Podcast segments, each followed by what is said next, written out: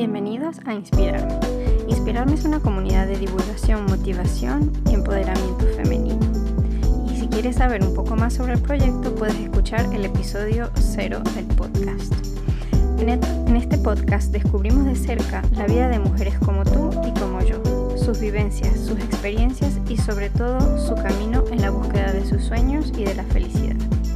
Yo soy Karen Varela, la creadora de este podcast soy física ingeniero de formación y soy madre de una preciosa niña y de dos gatos. Soy una persona súper creativa y que le cuesta mucho quedarse quieta. Siempre estoy inventando nuevos proyectos y nuevas aventuras y entre ellas nació Inspirarme. Inspirarme también nació por esa necesidad de poder ayudar a otras niñas y mujeres a mm, decidir un poco sobre sus futuros profesionales a no sentirse solas y sobre todo a poderse inspirar de las experiencias de otras mujeres, a saber que no estamos solas y que en comunidad podemos vivir las cosas mejor. Y así que bienvenida de nuevo a un episodio de Inspirarme. En el episodio del día de hoy nos acompaña Julia Puch. Estoy más que orgullosa de presentarles este episodio. Ha sido súper lindo finalmente compartir y poder entrevistar a Julia para que conozcan un poco más de su carrera, de su preparación y de cómo ha llegado donde ha llegado. Pero lo, lo que más me gusta, lo que más me sorprende es que ella es autodidacta que ella cambió de carrera y ella se forjó su camino como ella quiso, siempre escuchando su corazón, sus necesidades y lo que ella sentía que necesitaba buscar. Nos va a contar cómo ella fue la única que creía en su sueño y cómo eso no le impidió eh, trabajar y luchar para lograrlo. Y bueno, ya este, muchas aquí en esta comunidad son fans de Julia y van a ver y se van a maravillar de su, de su experiencia. Y bueno, además aprovecho para felicitarla y celebrar la, mm, la salida de su libro, que lo tengo justo aquí en mis manos, que ella misma me lo ha enviado porque yo no, yo no lo encontraba aquí en, en UK y no lo pedía, no lo podía precomandar y ella me lo envió con, una notita maravillosa firmado, este, Maternar Crianza con Alma. Lo, lo estoy leyendo y me encanta la conexión que siento con ella, lo hermoso que transmite con su libro y no solo con su libro, porque ya así vas a, sus redes sociales y escuchas su podcast, vas a estar maravillada con las cosas que, que ella nos comparte. Y bueno, ya no te sigo haciendo más spoilers y ya te dejo con el episodio de hoy.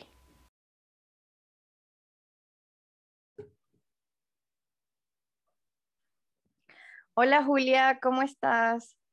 Hola, ¿qué tal? Gracias por la invitación a, tu podcast. Ay, gracias. Pues de verdad que, bueno, primero que nada te doy la, la bienvenida a inspirarme y estoy muy contenta al fin de tenerte por aquí, porque bueno, yo creo que tú fuiste la inspiración a lanzarme a, hacer un podcast, a, no hacerme tantas preguntas y a decir, mira, sí puedo, sí puedo y que, y, bueno, no sé si te lo había dicho antes, pero bueno, tú, tú fuiste como ese último empujón y esa motivación, inspiración y, y sí, como modelo para decirme que sí podía hacerlo. Qué ilusión, me hace mucha ilusión porque justo estaba antes preparando eh, la entrevista y, pensando en esas cosas que, me ayudan en el trabajo y estaba pensando que una de ellas es esa capacidad de decir, voy ya, voy con todo, salgo, no lo tendré preparado, pero no le voy a dar más vueltas y ya iré creciendo a medida que avanzo, porque si, no, si lo pienso mucho nunca, nunca lo voy a hacer, ¿no? Y me encanta haber sido capaz de haberte transmitido eso un poquito también de ese último empujón.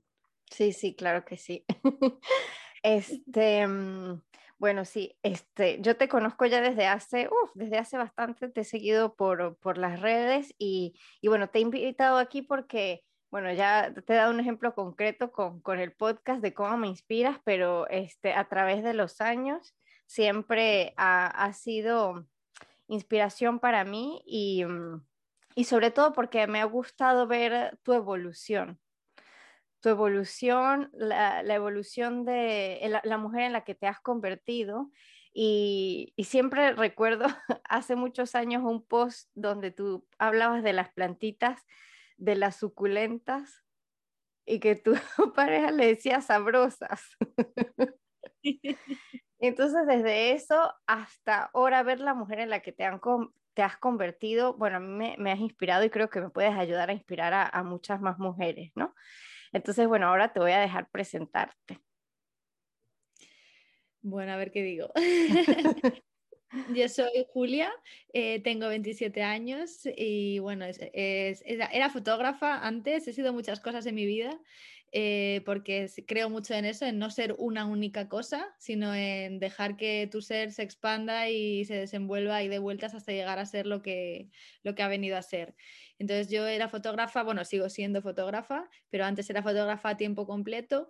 Eh, también empecé a hacer trabajo de redes y de eh, mostrar mi vida y tratar de inspirar a otra gente que está en la misma situación que yo, que se pueda sentir identificada conmigo.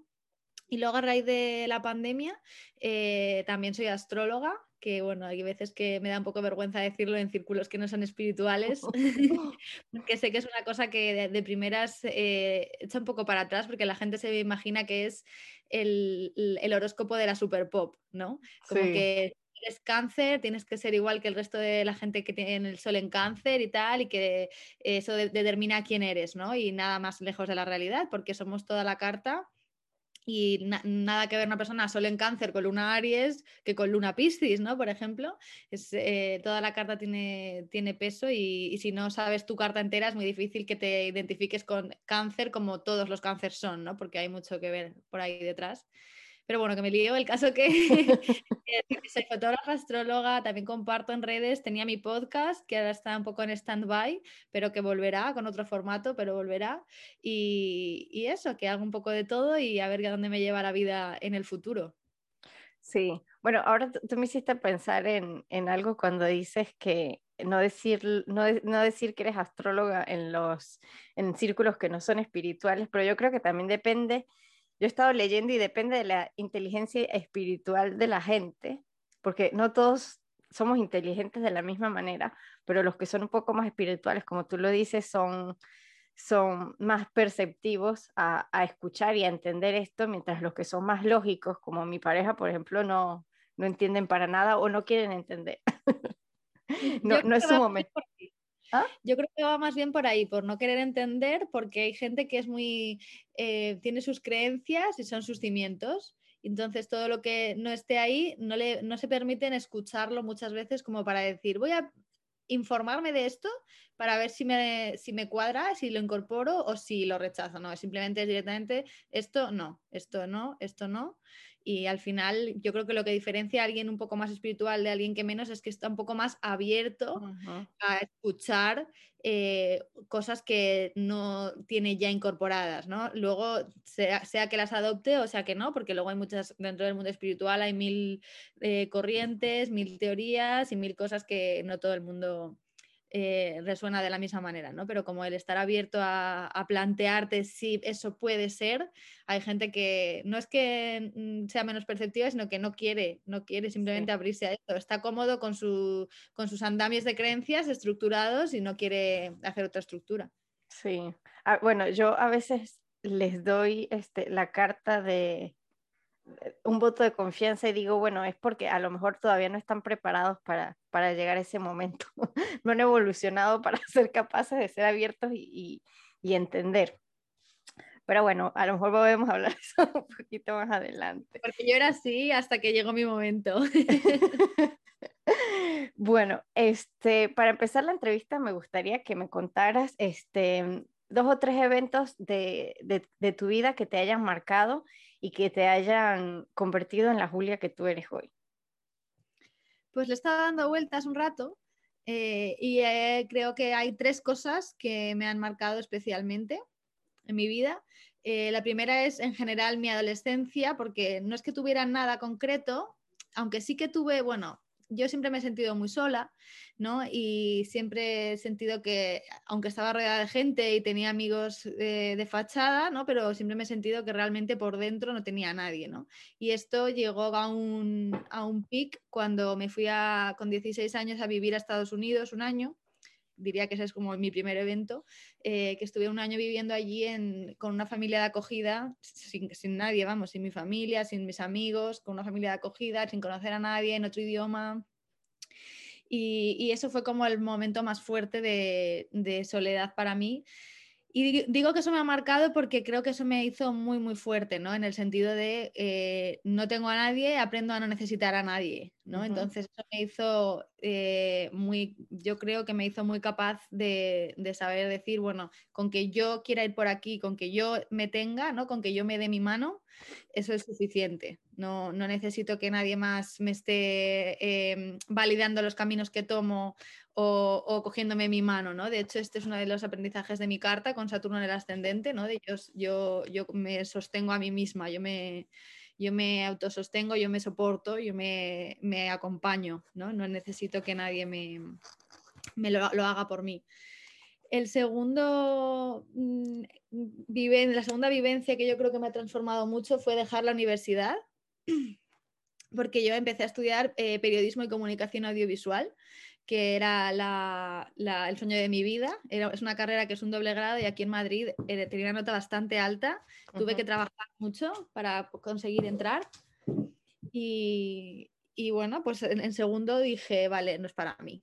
Tengo otro camino porque empecé a, lancé mi empresa de fotografía, que mm, nadie confiaba en mí, mi familia, mi pareja, todo el mundo decía, ¿cómo vas a vivir de la fotografía? Si eso, eso, es un hobby, lo puedes hacer los sábados y los domingos, pero eso no se puede vivir.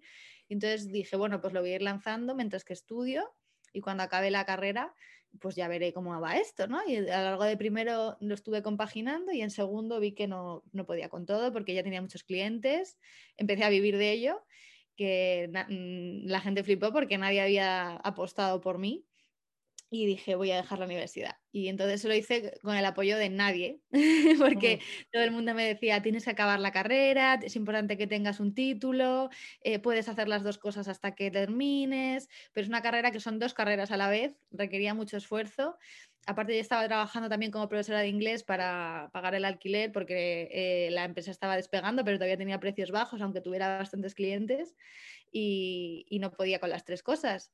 Y entonces, gracias a mi primera vivencia y a entender que yo y que yo no necesito que nadie apoye lo que yo decido, si yo lo decido, a mí me parece bien, dejé la universidad y que mi madre siempre me decía, te vas a arrepentir cuando pasen los años, ya verás, han pasado ya los años y me sigo sin arrepentir.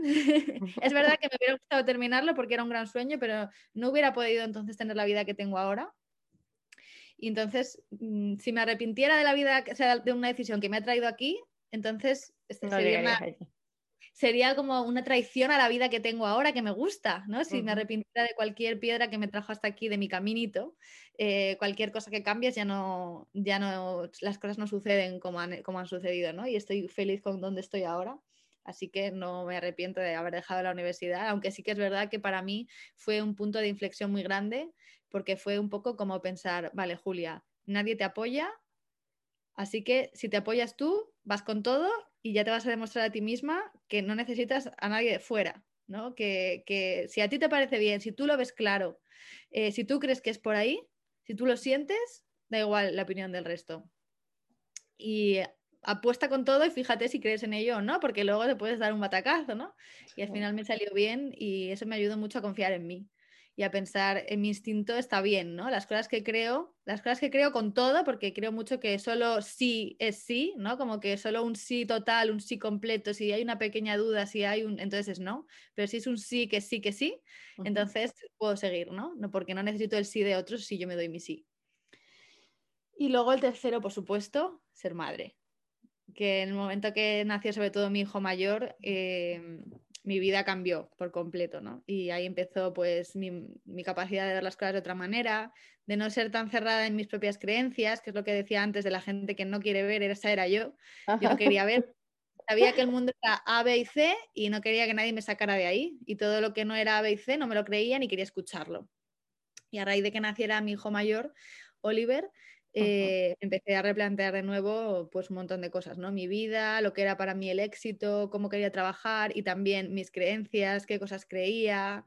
Eh, para mí la maternidad fue la puerta de entrada al mundo espiritual. Así que esas son como mis tres momentos eh, bisagra en mi vida en los que he estado ante un cruce de caminos y he tenido que elegir por aquí y por allí. Sí, me encanta lo que dices y me gusta mucho que hayas hablado de eso, del hecho de no continuar la universidad para ser quien tú eres, ¿no? Porque eso es parte de lo que me gusta mostrar aquí y que, bueno, primero siempre me gusta conocer las mujeres quiénes son para después saber cómo son como profesionales, porque me, parece muy importante. Y, y, no es, bueno, sí, esta es profesional, a mí me parece que una profesión se, se lleva a cabo de una manera o de otra, dependiendo de la persona que somos, ¿no? Y, bueno, como tú dices, este, eras, eres porque lo sigue siendo fotógrafa, para mí me parece que eres una fotógrafa muy exitosa, porque a mí siempre me ha encantado tu fotografía, pero no para eso necesitaste un título. Este, ese título tú lo veías más como un sueño, como algo que querías lograr, pero que en ese momento no, no pudiste y bueno. Y otra cosa que te quería preguntar, tú eres fotógrafa autodidacta, ¿verdad? Sí, yo el sueño de mi vida era ser periodista de escribir, porque a mí me gusta, lo que me gusta, siempre me ha gustado es escribir y desde que era pequeñita quería ser periodista y empecé a estudiar periodismo por eso, porque quería escribir. Lo que pasa que paralelamente a eso, eh, pues como a los 15 años o a los 14 años, eh, me empezó a interesar la fotografía y empecé a aprender de manera autodidacta pues la, exposición manual, aprendí muchísimo Photoshop en esos años porque me hacía autorretratos de mí misma con alas de ángel y levitando y un montón de cosas así que lo veía un poco más como una manera de hacer arte, ¿no? de, de transmitir cosas a la vez que escribía, que siempre lo he hecho y lo sigo haciendo, eh, pues es algo que, me ayudaba mucho a transmitir. Y entonces yo llegué a la universidad queriendo cumplir el sueño de toda mi vida, que era ser periodista, pero cada vez le iba dando más tiempo y más energía a este hobby, eh, que era la fotografía, hasta que llegó un punto en el que el hobby sustituyó al sueño. Entonces ahora como, tenía este sueño y este hobby, pero ahora mi hobby pesa más que este sueño que tenía de pequeña, ¿no? Y, entonces... Em, dije, vale, pues si me gusta, si ya soy buena, porque llevaba esos 14 años y ya tenía pues 19 cuando dejé la universidad, eh, ya me he formado mucho, he trabajado mucho porque le dedicaba muchísimas horas, porque yo soy una persona súper constante de si algo me gusta le y tengo tiempo, porque ahora con los niños no tanto, le dedico mucho, mucho tiempo ¿no? para crecer y entonces había visto mil horas de tutoriales, había hecho muchísimas pruebas, eh, había aprendido un montón de cosas, había leído libros, había ido a cursos, había aprendido un montón de cosas y entonces eh, ahí fue cuando ya dije, vale, pues si lo quiero y lo puedo hacer, ¿por qué no? ¿No? Y entonces mi otro sueño se puso, no diría que lo eché a la basura porque yo creo mucho en la reinvención y quién sabe dónde estaré. Eh, y a mí me sigue gustando mucho todo ese mundo, pero sí que dije, hay, otro, hay otra cosa que me pide paso y, le voy a dar espacio ¿no? y, y, tiempo y a ver a dónde me lleva.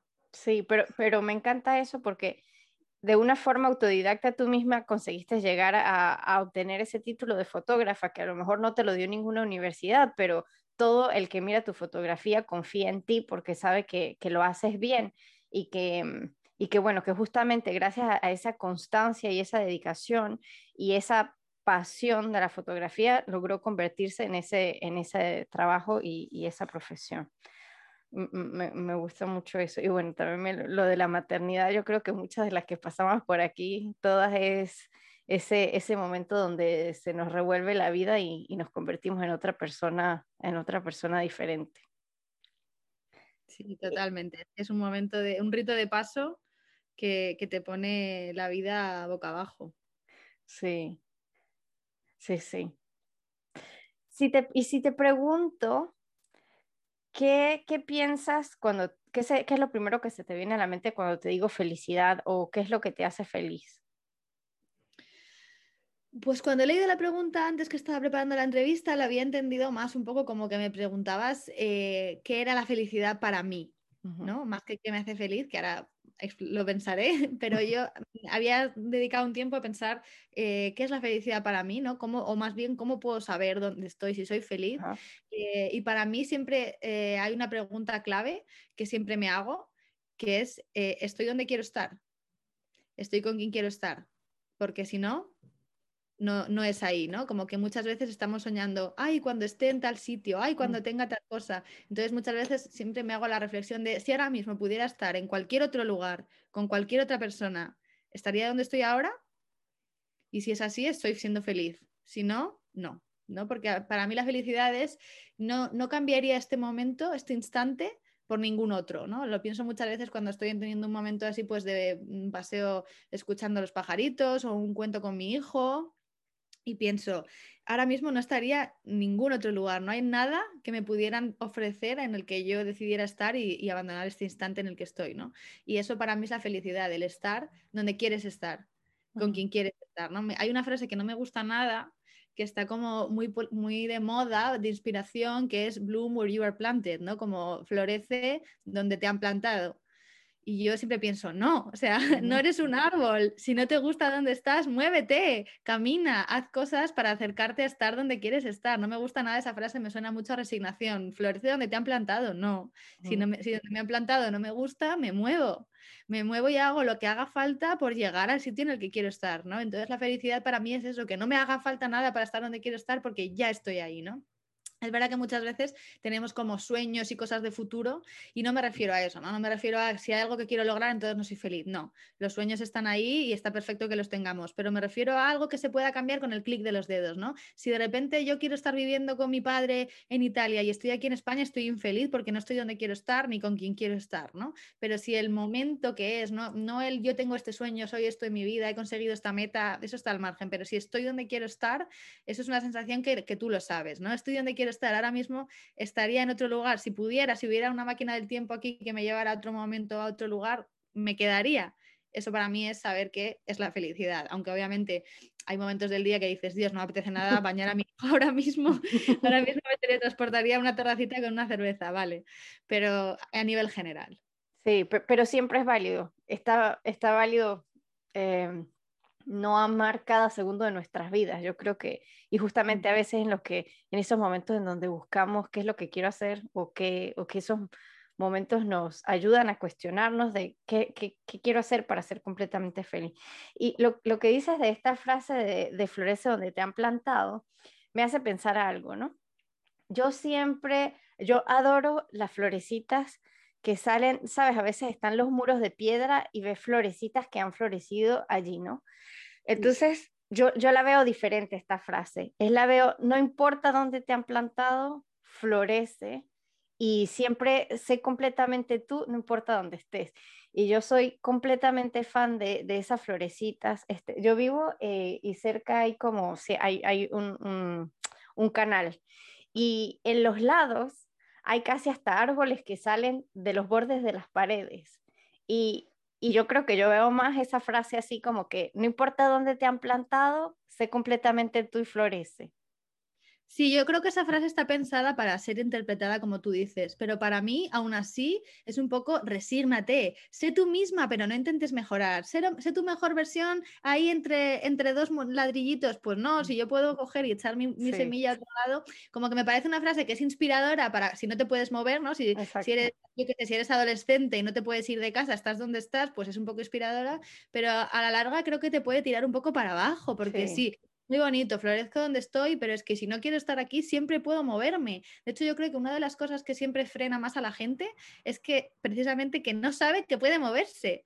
No, es que la vida que tiene aquí, no, es que tengo un hijo, no, es que cómo voy a dejar ese trabajo fijo, no, es que esto no lo, no, y al final es como que eh, te estás poniendo a ti misma un límite de, no, esto no lo puedo hacer, no, no, no puedo ni soñar con esto, esto no lo puedo hacer y en verdad tú puedes hacer todo, obviamente no voy de, esta frase ahí ultraliberal de tú puedes hacer todo, tú es tu único límite, porque es verdad que hay un montón de cosas que nos afectan, ¿no? Nos, eh, nuestro entorno, el contexto, pues es la seguridad de un trabajo fijo, el tener hijos, son cosas que nos afectan. Pero al final tú puedes elegir moverte si no te gusta dónde estás plantada, casi siempre. Entonces esta frase me parece un poco resignada, ¿no? Un poco de quédate ahí donde estás y, pon tu mejor carita y, y ya está, ¿no? Cuando hay mucho más detrás si te atreves a plantarte en otro sitio. Sí, te entiendo completamente porque justamente yo me fui muy lejos para poder florecer. Exacto. A veces donde estás no puedes florecer. Aunque sea preciosa esta idea, a veces no puedes. y te tienes que mover. Y qué bien que no seamos árboles y que, que tengamos piernas. Sí, sí, sí. Ahí está la diferencia. Incluso los árboles y las flores propagan sus semillas para poder ir a, a, sembrarse en otros lugares, justamente por eso llegan hasta allí. Este, ya nos has contado un poquitito de, de tu carrera, pero mm, este, ¿puedes profundizar un poquito en, en, tu camino para llegar a, hasta, hasta la mujer que eres hoy y a tu el trabajo que haces hoy? Sí, eh, bueno, pues eh, dejé la universidad, eh, empecé a hacer el tema de la fotografía. durante esos años antes de ser madre crecí un montón, empecé a hacer bodas, sesiones de pareja, también trabajo para una empresa de fotografía de turistas que me encanta. gente que viene a, a Madrid, que es mi ciudad, de turismo sobre todo americanos y canadienses, y entonces yo les hago como una especie de sesión de fotos con, con las cosas más importantes que ver, ¿no? Y, luego, en, cuando nació mi hijo y que me puse un poco más espiritual, empecé a conectar con un montón de cosas, me di cuenta de que la astrología me gustaba mucho y es esto que me ha pasado con un par de cosas en mi vida, con la fotografía y la astrología y nada más, que me hace llevar a sumergirme del todo, ¿no? Algo que no estoy estudiando, pero me sumerjo muchísimo en ello. Entonces empecé a aprender muchísimo de astrología, eh, porque es cuando un tema me absorbe es como que no puedo parar, ¿no? Entonces leí un montón de libros, me, formé un montón y en 2019 empecé eh, a estudiar astrología eh, en la escuela Cosmograma, que es una escuela de las más prestigiosas de astrología en España, teniendo en cuenta siempre que la astrología por ahora en ningún país del mundo se reconoce eh, como una, no hay títulos oficiales en ningún sitio, ¿no? está reconocido, pero de manera privada pues es una de las más eh, prestigiosas. Entonces justo llegó la pandemia y yo ya estaba estudiando, estaba acabando primero y eh, porque empecé a finales de 2019, llegó 2020, que ahí estuve, obviamente no había fotografía ni había nada, y cuando pasó el verano dije, bueno, pues ya llevo un año estudiando casi, ¿por qué no me lanzo a, intentar monetizar esto que a lo que le he dedicado ya tantas horas, ¿no? Y empecé a hacer lecturas de carta natal. Y yo siempre había sentido un poco desde que empecé mi, mi despertar espiritual, a mí siempre me ha gustado mucho la fotografía porque me gusta hacerlo, ¿no? Es algo que disfruto haciendo, pero siempre tenía ahí un, como un clic o un algo que me decía, no estás ayudando, no estás aportando nada, ¿no? Porque al final eh, hay una frase de una fotógrafa que se llama Nadia Meli que me encanta, que como es, sabes que es en inglés, la voy a intentar traducir, eh, donde tu pasión y talento se encuentran con el mayor dolor de tu vida, ahí está tu propósito. Entonces yo siempre había creído que mi propósito era la fotografía porque mi pasión y talento era la fotografía porque siempre se me ha dado bien y le he dedicado mucho tiempo y el mayor dolor de mi vida siempre ha sido olvidar, el dolor del, olvido, la memoria, ¿no? Porque siempre he creído mucho que los recuerdos son quienes somos y que cuando tú te olvidas de todo, te olvidas de quién eres porque al final estamos en lo que recordamos, ¿no? Entonces siempre me ha gustado mucho la fotografía porque ha sido un poco la idea de... Eh, congelo para ti tus momentos especiales, ¿no? Recuerdo gracias a mí recordarás a tu hijo pequeño, que luego crece, pero estará congelado para siempre en las fotografías que te hago. O los, días, el día más especial de tu vida, el día de tu boda, eh, pues tendrás esos recuerdos que luego el día pasa, pero los recuerdos permanecen, ¿no? Pero al final no es un servicio tan, tan, tan grande a la persona. Es, es, bonito, pero cualquiera puede hacer, hacerte fotos, incluso no hace falta contratar un fotógrafo, ¿no? El que no se hace una sesión familiar también recuerda a su hijo con las fotos del móvil. Entonces siempre tenía un poco ahí, desde que nació mi hijo, yo era un poco más espiritual, como que quería contribuir más, quería aportar algo más al colectivo, ¿no? Encontrar tu misión de vida, un poco. No encontrar mi misión de vida, porque estoy muy en contra de esa idea de la misión de vida, que de hecho lo tenía, lo tenía apuntado a hablar de ello cuando hablemos del consejo a mi yo anterior. No tanto encontrar mi visión de vida como sentir que en este momento aporto Ser útil. Eh, lo que tengo para dar. ¿Vale? Poder eh, cambiar algo en la vida de la gente que, que, entre en contacto conmigo, ¿no? No solamente darle unas fotos que se queden en su pendrive, aunque es un servicio que está muy bien, ¿no? Porque al final son recuerdos, pero quería hacer un cambio más profundo en la gente que, que se relacionara conmigo a nivel laboral. Y entonces, eh, pues de ahí vino todo el tema de la astrología y cuando empecé a hacer las lecturas de carta fue un momento también de un impasse para mí porque me empecé a sentir mucho más realizada porque claro, no es lo mismo hacer unas fotos para alguien que hablarle de, pues, de sus heridas más profundas, de los bloqueos que tiene, de cómo superarlos, ¿no? son, son sesiones, una lectura de cartas es una sesión muy especial, muy emotiva, ¿no? Que muchas veces la gente se pone a llorar, eh, me comparte cosas muy íntimas, eh, les resuena lo que digo y entonces es como que cambia algo de verdad en su vida, ¿no? Muchas veces me dicen, es que se me ha recolocado mucho después de la lectura y es un poco lo que me faltaba en mi vida de fotógrafa, ¿no? Ahora alternando las dos cosas porque la fotografía me gusta, me siento mejor, me siento más realizada porque siento que estoy dando un servicio a, la, comunidad, ¿no? Que, estoy, que no me estoy quedando un poco en, la entrada, sino que estoy llegando a tocar de una manera más profunda a la gente que se relaciona conmigo. Ay, Sí, sí, te entiendo claramente. Bueno, yo, yo, utilicé la palabra misión, pero que a lo mejor no, no está bien, pero es eso, es justamente sentirte útil y tener como algo más humano cuando, cuando interactúas con los demás, porque yo también siento que me falta eso eh, en mi trabajo. Sí, estoy este, trabajando para ayudar a construir una central nuclear que va a dar energía a mucha gente, pero ¿en dónde quedó mi parte humana allí? Eh? ¿Cómo, ¿Cómo de verdad ayuda a esa gente? O, ok, está bien tener electricidad, pero me falta un contacto y, otra cosa que me haga sentir realizada a mí también, y tú muy bien lo dijiste, que ahora te sientes, te sientes realizada. Y si te pregunto tres cualidades este, que te hagan hacer bien tu trabajo, pero que también alguien que quisiera, o sea, que tú sientas que alguien que quiera hacer eso, las debería tener. Pues lo estuve pensando mucho como qué cosas me ayudan en mi trabajo, ¿no? Me ayudan a avanzar.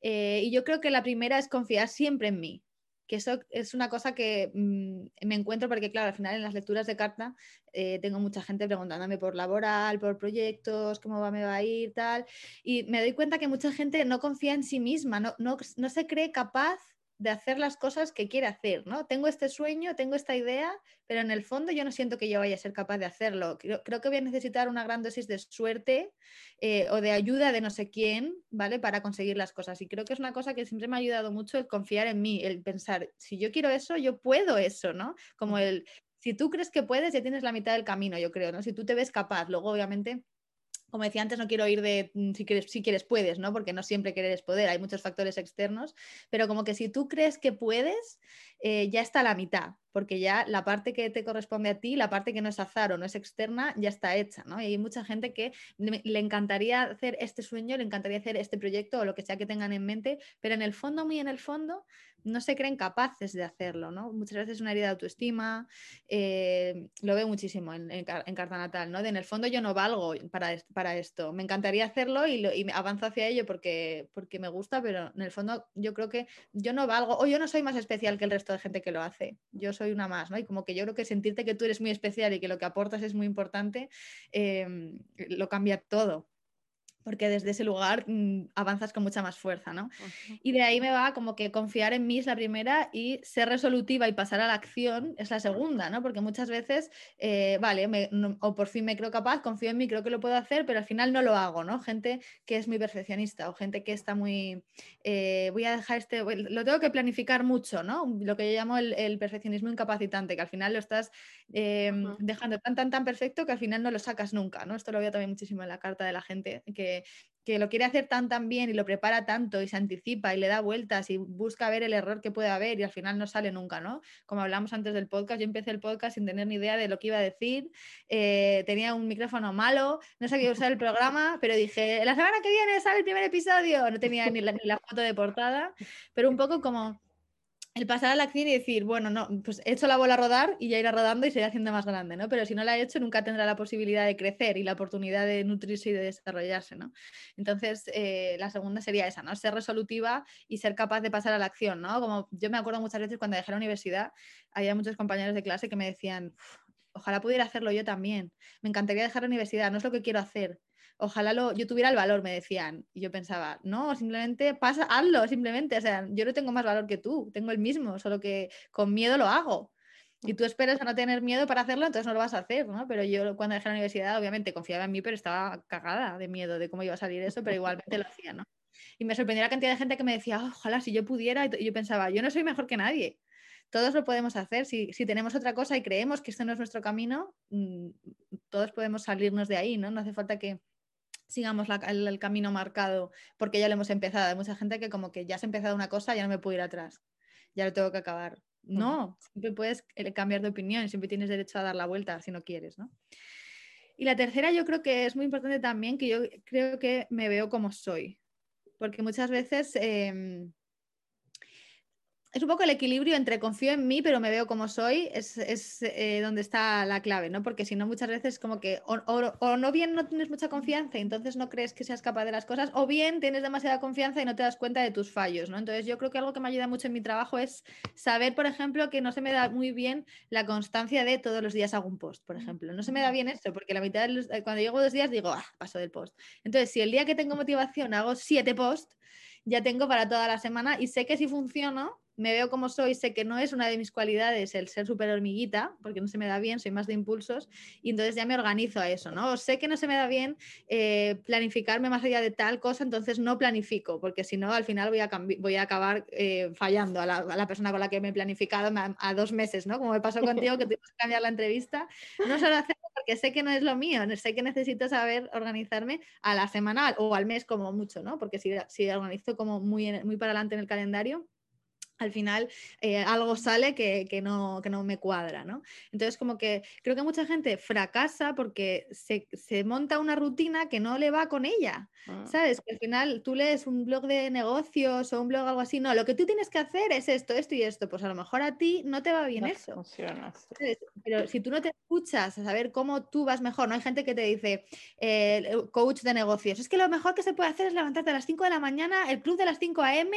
Eh, para ser súper productivo, para tal. Y a lo mejor tú eres una persona que, te levantas a las 5 a.m. y estás como un zombie cuatro horas. Y en cambio, a las 7 de la noche o a las 11 de la noche, cuando todo el mundo se ha ido a dormir, tu cerebro es como que se focaliza muchísimo y, esas horas son como súper productivas para ti, ¿no?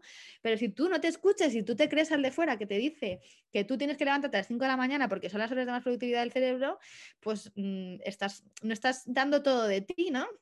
Y no te estás escuchando.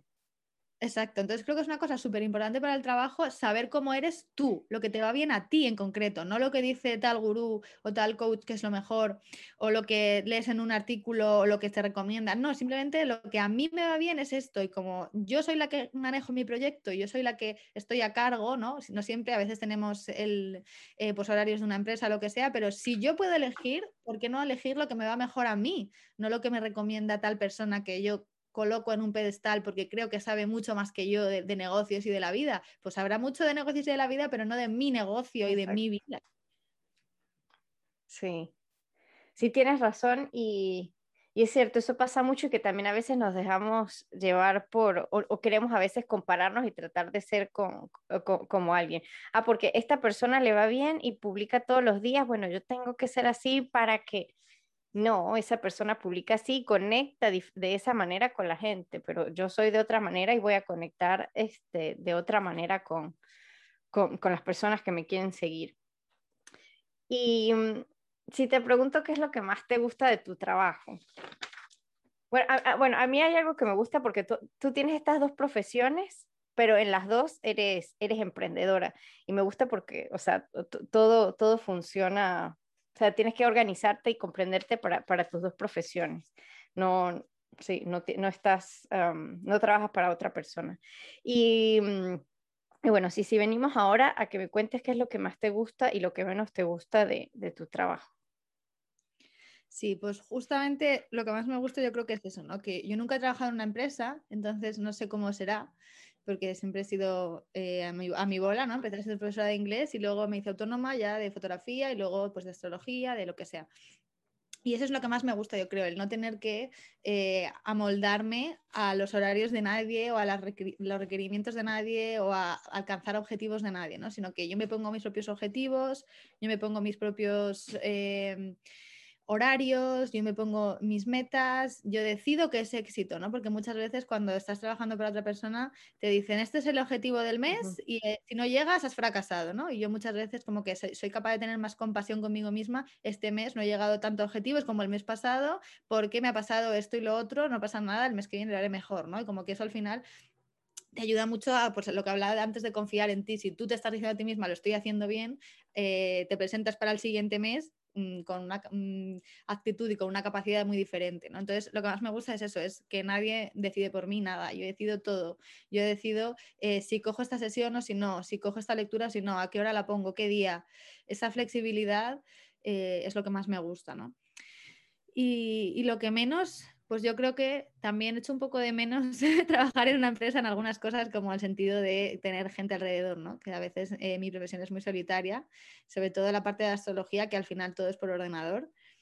Y, no veo a nadie, ¿no? Estoy en mi casa y paso la mañana entera sin salir, sin ver a nadie. En fotografía tengo que ver a la gente, pero al final no es como un compañero de trabajo con el que hables y, y socialices, ¿no? Sino que es un cliente al que le tengo que entregar el servicio, ser lo más amable posible y ya está.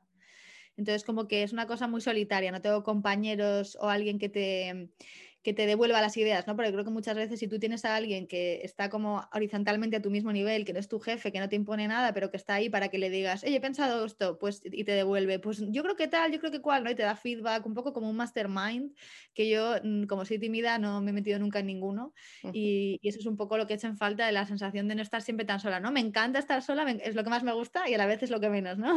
es un poco lo bueno y lo malo. Te entiendo perfectamente porque a mí me encanta estar sola y es lo que más extraño después de que, de que soy mamá.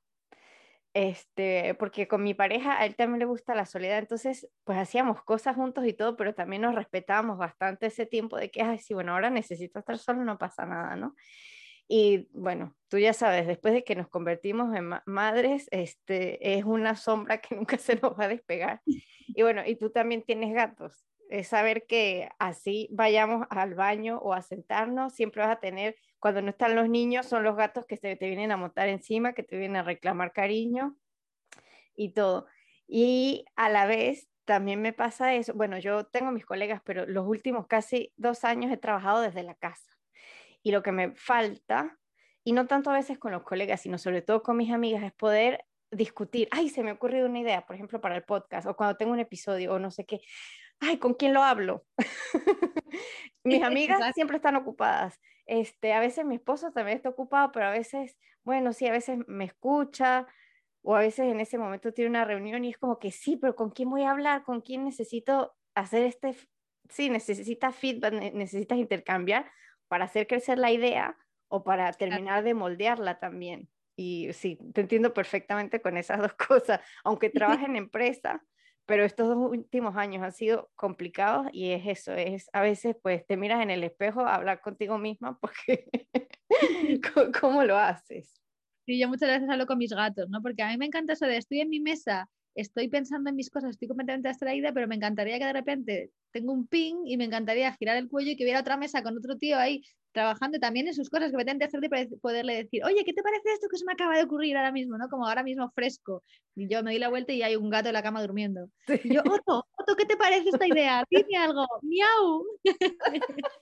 Porque muchas veces solo, solo el hecho de ponerlo en palabras y contarlo a unos ojos que te están mirando, eh, ya se te va, la idea se ramifica en tu cabeza, ¿no? Y como que va tomando forma solo por darle tu forma porque yo creo que es muy, muy, muy poderoso hablar, ¿no? O sea, hablar al final es el primer, la primera parte de manifestación, que es crear en el mundo lo que solo existía en tu cabeza. Tú tienes un pensamiento que existe en tu cabeza, le das forma con la garganta, las cuerdas vocales emiten una vibración y esa vibración está creando una cosa que antes no existía, ¿no? Entonces, para mí es súper poderoso hablar en voz alta, incluso aunque no tengas respuesta, solo con que tú lo que se te acabe de ocurrir en la mente lo digas en alto y, aunque sea que al espejo o a un gato o algo, eh, ya le estás dando forma y ya tu cerebro como que va creando ramificaciones y va eh, moldeando la idea y la va llevando al siguiente nivel, ¿no? Obviamente, si hay alguien que te responde, ya... Es mucho mejor. Pero incluso si no, solo el hecho de decirlo en voz alta y hacer que exista ya en, en la realidad y no solamente en el mundo de las ideas, es muy, muy, muy poderoso. Sí. Ay, sí, sí, me encanta. Y es verdad, a veces, a veces yo no lo digo, sino lo voy anotando pero como tú dices, hasta que no se lo he dicho a alguien, no siento que se convierte en algo y que tiene más peso. Me, encanta lo que has dicho de eso, de, pasarlo al mundo real, darle, y, sí, crearlo, sacarlo, sacarlo de, cambiarlo de mundo. Claro, pero cuando tú hablas estás creando ondas, ¿no? Y ya es algo que existe en el mundo físico. No solamente es un pensamiento que es una chispa de electricidad en el cerebro, pero que no tiene representación en el mundo tangible. ¿No? En cambio, cuando tú ya le das forma con la garganta y creas una onda sonora con esa idea, es como que ya existe, ya ha pasado, lo has dado a luz, ¿no? Aunque sea un primer paso, aunque sea una idea que todavía no, no ha terminado, pero como que ya esa chispa ya existe en el mundo real, ¿no? Ya no solamente es una idea, sino que tiene espacio, cuerpo y forma. Sí, mira, me dices eso y me hiciste pensar. Una vez leí un artículo que decía, es que un árbol que se cae en el bosque y nadie lo escucha, hace ruido. Y me, me hiciste pensar en eso, porque es, le damos forma si, si, si hacemos esas ondas y que alguien lo escuche, pero bueno, no, no voy a decir que, que, no estamos tangibilizando las ideas tampoco, pero eso lo que me hiciste pensar a, a, a ese artículo que leí y, y es cierto, es mejor cuando hay alguien allí para escucharlo. Claro, pero aunque no, o sea, siempre esa frase aquí en España tiene, se dice mucho lo del árbol, es muy conocido. Y siempre lo he pensado mucho, sobre todo me, me suelo acordar mucho cuando estoy conduciendo de noche y estoy, por ejemplo, en una calle vacía, voy a girar, no hay nadie para ver mi intermitente, pero yo lo pongo. Y me digo a mí misma, si no hay nadie para ver el intermitente, ¿qué más da que lo pongas? ¿no? Pero igualmente lo pongo y eso me lleva siempre a pensar en el árbol, ¿no? Y, estoy convencida, o sea, el árbol hace ruido aunque nadie lo escuche, porque el sonido no depende de que alguien lo escuche para existir, sino que es una onda que se produce por el impacto del árbol, ¿no? Y eso existe al margen de que alguien lo escuche. Y esto me parece súper importante también ya a nivel inspiración para el trabajo. Lo que tú estás haciendo es válido, aunque, nada, aunque por el momento no te escuche mucha gente, ¿sabes? No necesitas un gran público para que tu árbol haga ruido lo que tú estás haciendo ya importa y ya es fuerte y ya está cambiando a vidas, aunque sean una o dos, ¿no? No hace falta que haya un gran público para que tu árbol haga ruido, no necesitas eh, que mucha gente esté pendiente de ti para hacer algo, ¿no? Ya yo creo que todo lo que hacemos importa al margen de que alguien lo escuche o no y ya irá llegando la gente que resuena con nuestro mensaje, con nuestro trabajo y la gente que tiene que recibir lo que nosotros aportamos al mundo. Ay, Gracias. Aunque sea una hormiguita que esté al lado del árbol lo va a escuchar, pero sí, es cierto. Todo hace un impacto. Sí. Aunque creamos que no. Ay, eso es cierto. Y ahora te quiero preguntar, me gustaría que, que, miremos ahora un poco al pasado y que si tuvieras que darte un consejo a tu Julia de, de 15 años, ¿qué le dirías? Pues a esto le he dado muchas vueltas, ¿no? Porque la verdad que le diría de todo, pero a nivel laboral, una cosa que, que, me hubiera encantado saber es, le hubiera dicho, deja de buscar tu propósito, deja de buscar tu misión de vida, deja de buscar esa única cosa que tú has venido a hacer, porque no has venido a una sola cosa en tu vida. No hay una cosa para ti, y lo demás no es para ti. No tienes que saber ya con 15 años, con 18 años dónde vas a estar, ni con 25 ni con 30 tienes que saber dónde vas a estar. ¿no? Puedes hacer lo que quieras y no hay una misión para ti y no hay un propósito que eso es una cosa que a mí me ha pasado y es una de las, es la, yo te diría que es incluso la cosa más preguntada en las lecturas de carta natal. ¿Cuál es mi propósito? ¿Cuál es mi misión de vida? Porque nos ponen esta idea de que tenemos que tener una vocación desde ya, desde pequeños, ¿no? Yo, siempre, mi padre es arquitecto y siempre lo supo que lo quería ser desde los tres años. Tres años decía que quería ser arquitecto y lo fue. Y entonces para mí siempre tenía esa presión, ¿qué quiero ser yo? Y de pequeña un día quería ser una cosa, un día quería ser otra. Eh, al final encontré mi sueño de ser periodista y es verdad que me gusta mucho, pero también he pensado, ¿es mi sueño o yo me creía que tenía que tener una vocación y elegí eso porque es lo que más me gustaba de entre todo? ¿no? Pero nos cuentan que tenemos que tener una misión de vida, que hemos venido aquí a hacer una cosa y que cuando encuentras esa cosa haces clic y tu vida está completa. Y yo no creo eso, ¿no? Y todo el mundo que me dice, mírame en mi carta cuál es mi propósito, le digo, tú no tienes un propósito, tú has venido aquí a ser feliz, a hacer lo que quieras en cada momento, como una hojita que va cayendo del árbol y ahora va para acá, ahora va para allá. Y tu, tu trayectoria es perfecta, no tienes que ir a un sitio concreto, ¿no? Entonces a mí me encanta que primero empecé periodismo, luego fui fotógrafa, luego fui astróloga. Dentro de cinco años, ¿qué seré? No lo sé. Y me encanta eso. Mi propósito es ser feliz en cada momento. Hoy siento que tengo que estar siendo astróloga. Hace cinco años sentía que tenía que ser fotógrafa. Dentro de cinco años a lo mejor siento otra cosa, otro llamado y eso haré, ¿no? Entonces, eh, si pudiera, me iría a mí yo de 15 años y le diría, deja de buscar esa cosa que es para ti. Es para ti lo que tú quieras que sea para ti. No hay una única cosa que, te está esperando, ¿no? No hay una llamada, no hay una vocación, no hay una misión de vida. Tu misión de vida no existe. Es lo que tú quieras hacer en este momento, lo que a ti te llame en cada momento y está permitido dar un giro de 45 grados y darte irte para otro lado, un giro de 180 grados irte en la dirección opuesta porque nada está escrito para ti. No hay una única cosa al que llegar, no hay un destino único, puede haber muchos destinos, ¿no? que esto me encanta de Estados Unidos, que en Estados Unidos eh, tienen como una cultura del trabajo mucho más de ahora soy esto, mañana soy lo otro, me reinvento, tal cual. En cambio, aquí tenemos esta idea en España, sobre todo, de tu trabajo es lo que decides a los 17 años, lo estudias, a los 22 empiezas a trabajar y te jubilas en la misma empresa 50 años después, porque ese es tu trabajo tu trabajo es parte de tu identidad, ¿no? Yo soy Julia, soy rubia, soy eh, madre y soy fotógrafa. No, no soy eso, puedo ser lo que yo quiera ser, ¿no? Entonces, es una idea que me parece súper tóxica de, la de la motivación actual, de tu misión de vida, tu propósito. No hay propósito, el propósito es lo que sientas ahora. Y eso es lo que mm, me diría si pudiera y me ayudaría a quitarme muchas cosas que, que no, que mucho peso que tenía encima, ¿no? De, de expectativa de encontrar eso para mí que me hacía clic y que no hacía falta me hubiera quitado tanta ansiedad y tanto estrés. Me, encanta lo que dices y me resuena mucho. ¿Por qué? Porque yo también creo que en la vida no somos una cosa, siempre vamos evolucionando y es como tú dices, yo evoluciono en quien me hace feliz en ese momento y en lo que vibra con lo que yo me siento. Y justamente, bueno, este podcast nació de una conversación con mi hermanita francesa y justamente este fin de semana tuvimos una conversación con ella, ¿no?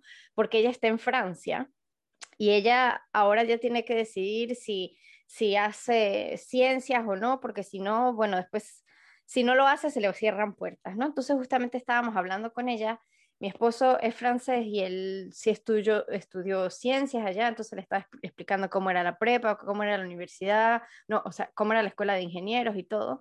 Y justamente este, le explicamos todo eso, pero yo a veces le decía, y qué es lo que a mí me gusta resaltar aquí en el podcast, porque yo esto lo creé por ella, o sea, fue, fue mi, mi cosita, es que no importa el camino, y es lo que me gusta mostrar de las mujeres aquí, no importa el camino, tú vas a hacer una etapa, una etapa, una etapa, pero mientras que tú te sientas feliz y realizada es lo que más importa.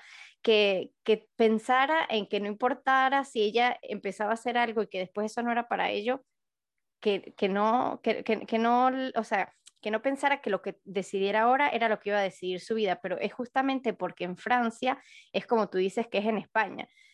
Tú decides esto, pero en Francia es un nivel tan, tan, tan terrible que yo me acuerdo hace años escuchando a mis colegas hablar del colegio que iban a elegir para los niños de tres años y decían, no, yo lo voy a meter aquí, porque si lo meto en este colegio, después va a, ser, va a poder hacer esta prepa, poder ir a esta escuela de ingenieros. Y yo, ¿Tú qué sabes si tu hijo de tres años quiere ser ingeniero o no? Bueno, pero es que le estoy dando las posibilidades. Ok, pero empezar a definir eso desde tan chiquitos a mí a veces me cuesta. Y es como tú dices y yo a veces lo digo. Yo acabo de cumplir 36 años y como tú dices, yo ahora soy ingeniero, pero yo sé que yo estoy evolucionando y no sé dónde estaré en 10 años. Y que yo creo que justamente eso es lo que hay que pasarle a nuestros niños, es cree en ti, confía en ti, nunca te dejes, em, o sea, créate esta fortaleza, porque también otra cosa que hacen mucho en Francia es que te ponen a competir con tus otros. Y así tú seas muy bueno, si no eres mejor que ese, no, no vales nada. Entonces justamente hablábamos de eso, de prepararse psicológicamente y de creer mucho en ella, de escucharse mucho y que sobre todo ninguna profesión es más importante que otra, porque yo también crecí siendo así. En Venezuela era o sea, yo terminé siendo físico porque hay físicos, ingenieros o, los abogados son los que sí tienen como una plaza en la sociedad y a mí me encantaba la cocina, la costura, pero ah, no, las costureras y las cocineras, ellas no, o sea, no tienen espacio.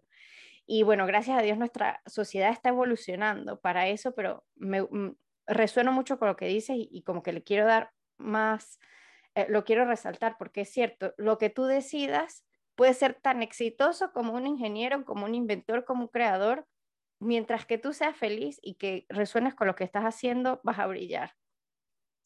Exacto, y sobre todo siempre puedes cambiar, ¿no? Aquí en España a los 16 años tienes que elegir bachillerato de ciencias o de letras y ya empieza, ¿no? ¿Cómo, cómo vas a saber tú con 16 años lo que quieres hacer? Y yo entiendo que hay que orientarse en alguna dirección ¿no? a la hora de estudiar, pero como que nos hacen creer que no, ya has elegido el bachillerato de letras, ya tienes que hacer una carrera de letras y toda tu vida te vas a dedicar a letras. Ya las ciencias están vetadas para ti, porque con 16 años elegiste un bachillerato de letras, se acabó la ciencia para ti. Y nos meten como en este camino la idea de que es como una vía de un tren y ya te puedes bajar, ¿no? El tren está en marcha y ya no puedes bajarte, lo has elegido con 16 años cuando no sabías qué querías y se acabó. Y no, siempre podemos dar la vuelta y decir, pues vuelvo a hacer las, las asignaturas de ciencias y hago la selectividad de ciencias y entro a una carrera de ciencias y si estoy en una carrera de ciencias y ya no me gusta, me salgo, no tengo que acabarla porque ya estoy en el tren, ya no me gusta, ya no me resuena, ya no vibra conmigo paro, me bajo y empiezo otra cosa, ¿no? Como que nos ponen esa idea de que a los 16 años subes al tren y el tren ya te lleva hasta tu jubilación. Y no, se puedes bajar de tren mil veces, te puedes cambiar de vagón, te puedes ir a otro, puedes empezar de cero, eh, puedes hacer mil cosas con tu vida, ¿no? Como que no, no está todo tan, eh, tan pensado desde pequeños, ¿no? Me ha dejado el, helada lo de así con tres años ya le puedo meter en la escuela de ingenieros y ¿qué querrá tu hijo? A lo mejor no quiere ser ingeniero, ¿no? Como que al final parece que desde que nacemos ya está pensado dónde vamos a terminar, ¿no? Lo bonito de la vida es no saber dónde va a ser el final y, ni, cómo vas a llegar hasta allí. Si ya tú miras hacia adelante y ves la vía del tren recta, sin ninguna curva hasta el final de tus días, qué, aburrimiento, ¿no? Entonces, me, me, gusta mucho y si algo les intento transmitir a mis hijos es, uno, tú serás lo que quieras ser. Dos, eh, lo que tú quieras ser es igual de válido que lo que los demás quieran ser, como tú dices. Y tres, si lo que tú quieres ser ya no quieres ser, está bien, lo dejas de ser y pasas a ser otra cosa, que al final es un poco lo que decíamos antes, no eres un árbol, si te quieres mover, te mueves y esa es la gracia y es un poco una cosa que falta mucho, ¿no? esa flexibilidad, esa movilidad o, el ser resolutivo y decir, pues esto ya no me gusta, me cambio, ¿no? Hay mucha gente como que no, que ya estoy aquí, ya estoy en tercero, ¿cómo voy a dejar esta carrera? Ya, ya llevo cinco años en esta empresa, ya, ¿cómo voy a cambiarme a otra, aunque me guste más, ¿no? Como que ya parece que, que si has empezado ya tienes que continuar y el tener esa libertad o ese aire fresco de que te digan, no estás obligado a nada, puedes cambiar cuando tú quieras, está en tu mano, me parece súper liberador. Sí, igual el otro día también leía un post que decía, este, ay, no voy a empezar a eso, a estudiar eso porque tengo 30 años y, ay, y son tres años y es muy, es muy largo.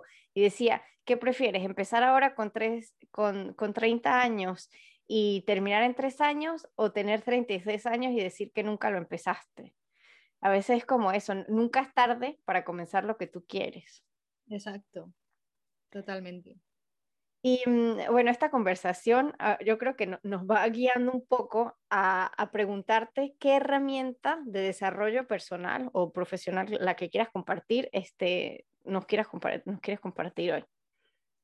Pues a nivel personal, te diría que la astrología es la mejor herramienta con la que yo me he encontrado, porque es muy, es como, o sea, la astrología Ah, bueno, esto es una, daría para otra entrevista, ¿no? Pero como que mucha gente piensa que la astrología es eh, ver el futuro, ver tu vida. Y no es así, ¿no? Pero ver tu carta natal es ver un poco como el manual de instrucciones de tu vida.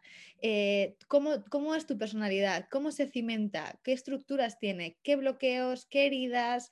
Eh, ¿Qué talentos a desarrollar? ¿Qué lecciones a aprender? Entonces, es algo que no, no determina por dónde vas a ir, porque tú vas en la dirección que tú quieras y no eres tu carta, sino quien la maneja, pero sí que te dice o sea, mm, es como si tú tuvieras un coche. Con tu coche puedes ir a donde quieras, pero si conoces tu carta, sabes qué gasolina necesita, cómo va de aceite, y eso te ayuda a llegar más lejos en el camino que tú quieras. No te condiciona ir por aquí o por allá. Vas por donde quieras, pero si conoces tu coche, vas a llegar mucho mejor porque sabes qué darle, qué, cómo cuidarlo y qué necesita, ¿no? Entonces, para mí, sin duda, la astrología es una herramienta de desarrollo personal enorme, ¿no? Y eso no quiere decir que si no la conozcas, no crezcas por ahí. Yo siempre veo la carta como un camino que recorremos, lo sepamos o no.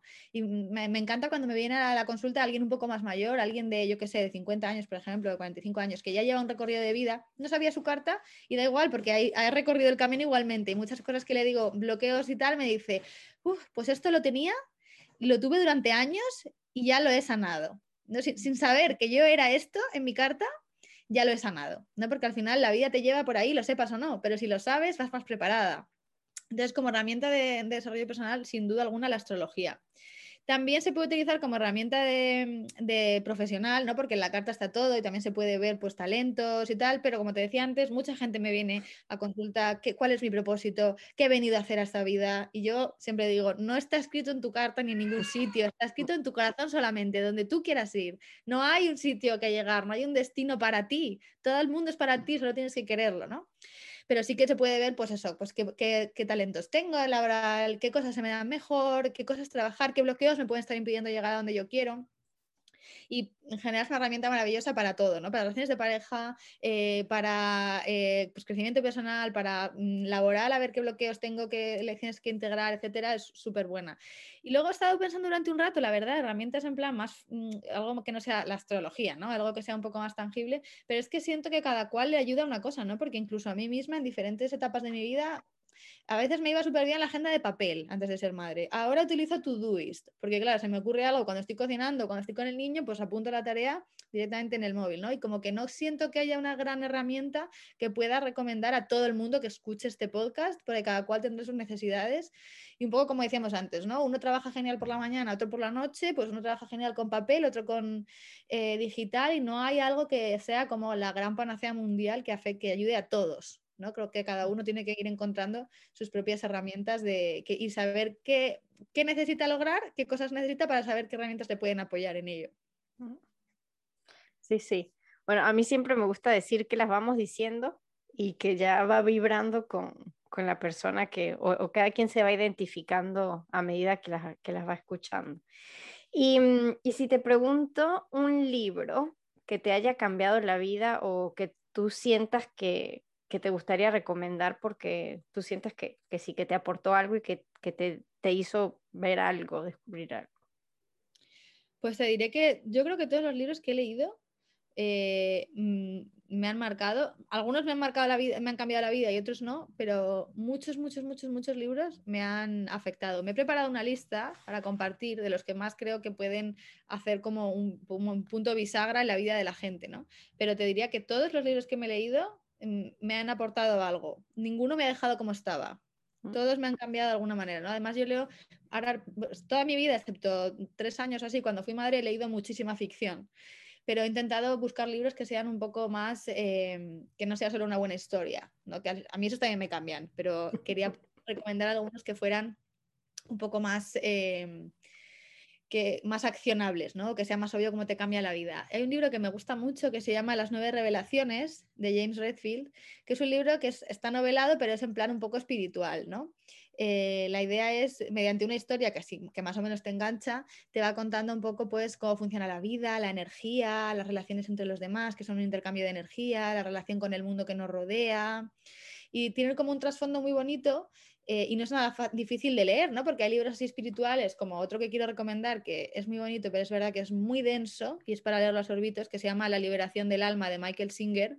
Es un libro que a mí también me ha aportado muchísimo, pero es muy espiritual y bastante denso, es para leerlo en la mesilla y leerte una página o dos páginas y dejar que te cale, ¿no? En cambio el otro, el de las nueve revelaciones, es una cosa que está novelada y es muy fácil de leer eh, y no, no, hay que reflexionar tanto, ¿no? Son más bien cosas como que te van viniendo.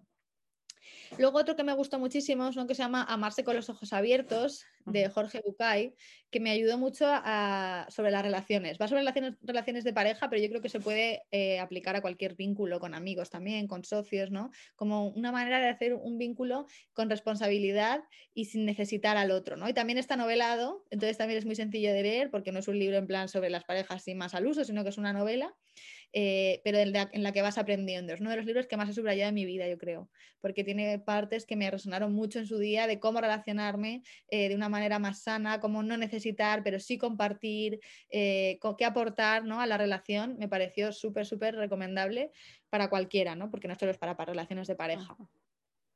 Y luego hay un libro que no sabía si, si, mencionarlo o no, que lo estaba pensando. a mí, desde luego, me hizo un cambio, pero creo que no es un libro para todo el mundo.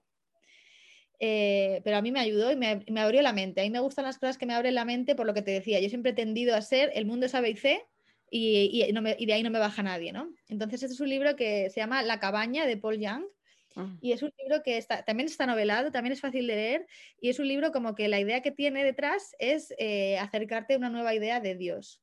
Y yo nunca he creído en Dios. Entonces para mí siempre ha sido un no, un gran no. Dios, Hay una peli, ¿verdad? Sí, también hay peli, pero yo siempre recomiendo el libro de, todo en general. No, es porque yo me, resuena, yo creo que yo vi la película en el mismo momento que tú leíste el libro. Y entonces como que, bueno, ya entendía de qué, de qué iba, pero era solo para, para saber. Perdón, que te corté. Si alguien no, es muy fan de leer, pues hay peli, eh, pero para mi gusto la peli se queda un poco en superficie. Lo más interesante del libro no es la historia, son las conversaciones que hay, las reflexiones a las que te lleva. Y la peli al final tiene que recortar y se queda con la historia eh, ir de A a B a C para que pasen las cosas y se queda, quita un poco lo que para ellos es la paja, que son las conversaciones, que en el libro para mí es lo que más me ayudó, ¿no? Porque al final es un libro que te presenta como una visión distinta de Dios. Yo nunca he creído en Dios porque fui a un colegio de monjas y siempre había sido atea convencida. Incluso cuando empecé a entrar en el mundo espiritual, empecé a creer en la energía, en el universo, pero no en un Dios con conciencia que puede decir tú haces tal, tú haces cual, ¿no? Eso es una cosa que siempre me, ha resistido mucho a esa idea y, me sigo resistiendo, pero este libro para mí fue una bisagra y una manera de expandir un poco mi mente y entender una, manera diferente de ver el mundo a la que yo ya tenía y a la que yo me había agarrado con todas mis fuerzas. Y esos son los libros que te cambian al final, ¿no? los que eh, te obligan a mirar el mundo desde otra perspectiva. Entonces creo que puede ser interesante, eh, aunque es muchas veces a la gente que como yo no cree en Dios, pues te confronta con una idea que en principio te hace sentir incómodo, ¿no? pero siempre se crece de las situaciones así, o por lo menos a mí me pasa, y creo que es un libro que es muy interesante leerlo en algún momento para plantearte las cosas desde otro punto de vista. Sí, me encanta. Gracias, gracias por esas recomendaciones. Yo no, no he leído ninguno. Bueno, de casualidad vi la película, pero como tú dices, siempre es mejor leer el libro y, y, y me, lo tengo, me lo tengo anotado. Y ahora te, voy a hacer una última pregunta. Es, ¿cuál crees que es tu principal granito de arena para cambiar esta sociedad y un poco la vida de las personas, pero también mirando a hacerla mejor, sobre todo para las mujeres de mañana? Yo creo que al margen de todo lo que hago a nivel laboral, ¿no? que antes ya te he hablado de mi conflicto con aportar y con eh, no aportar mucho a nivel emocional a mis clientes con las fotografías y haber cambiado a la astrología, que eso pues no lo voy a repetir, pero básicamente ahora siento que aporto algo a la gente, ¿no? hablándole, poniendo luz sobre sus bloqueos y sobre sus heridas. Pero de todo lo que hago, creo que lo que más está cambiando el mundo es ser madre. Porque yo soy una fiel defensora de que mm, criando a nuestros hijos bien, cambiamos el mundo de mañana. Porque estamos poniendo, o sea, mi granito de arena son mis hijos.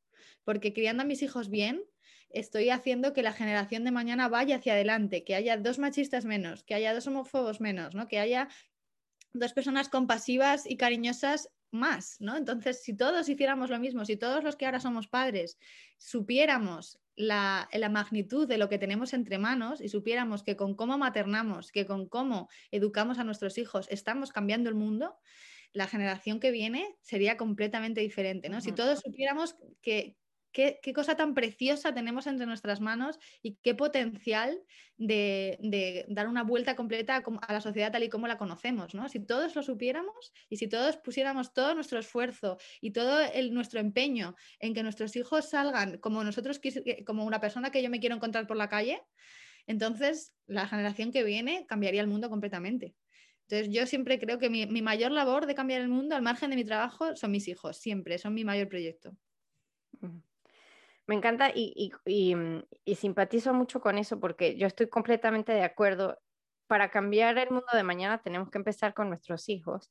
Y hay algo que tú dijiste de cómo los maternamos y, yo siempre tenía una teoría, es como que si los niños tuvieran más amor, el mundo sería diferente. Y justamente este año estaba este, escuchando a um, Catherine Gauguin, que es una, um, e, ella es francesa y justamente hablaba sobre esto, sobre el estudio que mostraba cómo el amor cambiaba nuestros cerebros y que justamente son los niños que no han tenido amor, que, que digamos que son como lo que hacen esa parte que no está bien del mundo y que justamente mientras más amor les demos a nuestros hijos, mientras les mostremos más que la diversidad está bien, que las diferencias están bien, en vez de puntuarles las diferencias y decir eso no está bien o no está mal, sino educarlos con, la mente abierta, eso es justamente lo que, lo que va a cambiar nuestro, nuestro mundo de mañana. Y um, ahora, eh, ¿quieres agregar otra cosita? Sí, porque me está viniendo a la mente un libro que no he apuntado, pero creo que puede ser muy interesante, em, que se llama Deja de ser tú, de Joe Dispensa. Y es un libro que no está novelado, es de no ficción, es, de, es del cerebro, es de neurociencia, es de cómo ah. funcionan las células de nuestra cabeza, pero desde una perspectiva espiritual, ¿vale? Y es un libro que eh, me estaba acordando cuando hablabas esto de, de, de los niños y de lo que reciben, ¿no? Porque ahí, ahí leí, por ejemplo, un estudio súper interesante, es un doctor este, este hombre que lo escribe, eh, un estudio súper interesante que decía que, que si tú... Em, había, como dos grupos, ¿vale? De, en el estudio. El grupo que todos los días tocaba cinco horas de piano y el grupo que todos los días se visualizaba tocando cinco horas de piano, pero no hacía nada, en verdad. Pues a los dos tuvieron los mismos cambios en el cerebro, las nuevas conexiones neuronales de los movimientos de piano, como si los hubieran hecho, pero uno los había hecho de verdad y otro los había pensado, ¿no? Y este libro aporta muchísimo, pero de lo que más a mí me aportó es el poder del cerebro. Si tú crees que has estado practicando eso en tu cerebro, eh, se dan los cambios como si lo hubieras hecho. Entonces, esto llevado a la infancia, el libro no habla de la infancia, pero yo lo aplico mucho. Si yo hago a mi hijo que crea eh, que eres capaz eh, de tocar el piano y que él es capaz de tal, todo lo que tenemos en la mente luego hace cambios directos físicos en nuestra neurología ¿no? y en las eh, conexiones que se establecen entre nuestras neuronas. Entonces es un libro súper interesante para emprendedoras porque eh, habla mucho de eso, pero no solo, ¿no? porque se puede aplicar a todos los eh, estadios de la vida, como el cerebro, la creencia nos, nos, condiciona. ¿no? La base del libro es que se llama Deja de ser tú, porque básicamente dice que para crecer, ¿no? Entre comillas, para avanzar a nivel espiritual, eh, tienes que dejar de ser tú, que es decir, dejar todos tus condicionamientos que ya están eh, desfasados, ¿no? Que ya están caducos, ¿no? Porque al final somos una, un, cúmulo de decisiones y creencias. Y si quitamos esas creencias y las cambiamos por otras, quitamos unos hábitos y los cambiamos por otros, estamos rehaciéndonos de cero y estamos siendo otra persona que puede vivir otra vida, ¿no? Básicamente va de esto el libro. Y me parecen cosas como que se pueden aplicar a mil cosas, a la infancia, a cómo educo, a cómo trabajo. Son, simplemente es neurociencia, no te da aplicaciones, eh, pero luego tú con ese conocimiento, que al final el conocimiento es oro, eh, lo puedes aplicar a mil cosas de tu vida y me parece que puedes, de todos los libros que he dicho, creo que es el que más mm, pienso en mi día a día sobre él y el que más cambios he hecho gracias a él, eh, aunque es un libro que se lee pues eso despacio, pero mm, integrándolo, ¿no? Bien, ¿no? Y cuando lo has terminado, tu vida es otra, por lo menos a mí me ha pasado en mi experiencia ha sido esa. Sí, a mí, me, a mí, también la, saber qué pasa en nuestro cerebro. Yo empecé a leer mucho de esto cuando quedé embarazada y empecé a leer todos los libros sobre sí, los cambios neuronales de los niños, la neuroplasticidad, etcétera, y todo eso me ha llevado no solo a entender lo que le iba a pasar a mi hija, pero también a entender a muchas cosas que me habían pasado a mí cuando era pequeña. Y yo creo que ya esto lo hemos hablado en alguna vez, y es como que nosotros ahora, tú dices, ahora somos seres de creencias y de, y de cosas que han estado puesto allí. Y yo siempre he pensado que a nosotros nos han programado de una manera y somos la programación de nuestros padres. Y que justamente nosotros, como tú lo dices, podemos decidir quiénes somos o no si trabajamos en eso. Porque hay mucha gente que dice, bueno, sí, pero es que yo siempre me paro de mal humor en la mañana porque necesito. Sí, pero eso lo puedes cambiar.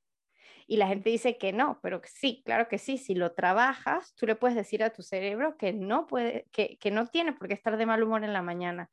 Y, mm, y es como tú dices, son estas herramientas y información que es poder, porque te abre los ojos y te dice, una vez que ya tienes, lo puedes aplicar a todas las áreas de tu vida y, y gracias por, por, por, pensar en ese libro también. Este, bueno, si yo quiero cerrar este, este episodio dándote las gracias, de verdad. Gracias por, um, gracias por ser, primero porque tú eres una persona que aunque nunca te he visto en persona, ya hemos hablado varias veces, pero que yo siento una conexión y siempre he resonado contigo en muchas cosas y a veces me parece loco que yo estoy pasando por algo y que tú a veces publicas y yo digo, es, es increíble sentir esta conexión con personas que estás muy lejos y que sobre todo no tenemos la misma edad yo soy mayor que tú, ah, nueve años mayor que tú, pero que a veces es increíble y que yo a veces digo que tienes una madurez para la edad que tienes. Bueno, si, si lo llevo a lo que yo pienso, yo creo que es porque esta no es tu primera vida. Eres un alma madura. Pero bueno, gracias por, por, permitirme la oportunidad de, de, traerte este espacio y gracias por, por darme un poquito de tu tiempo y, y gracias por ser luz. Pues nada, gracias por invitarme, que me ha gustado mucho y perdona que nos ha costado encontrar el día de reunirnos, pero al final creo que todo pasa como tiene que pasar y, espero que al final hayamos tenido a las dos lo que buscábamos. Yo he disfrutado un montón con esta charla y es un honor que, que me hayas invitado. Ay, gracias, gracias, claro que sí, yo también he disfrutado un montón. Gracias. Y bueno, ya con esto me despido. Espero que hayas disfrutado mucho el episodio de hoy. Te invito a, si no sigues a Julia, que no lo creo, la sigas por las redes, que sigas también a su podcast y te invito a escucharlo porque de verdad sé que si vibras con esta sintonía vas a, a encontrar cosas maravillosas.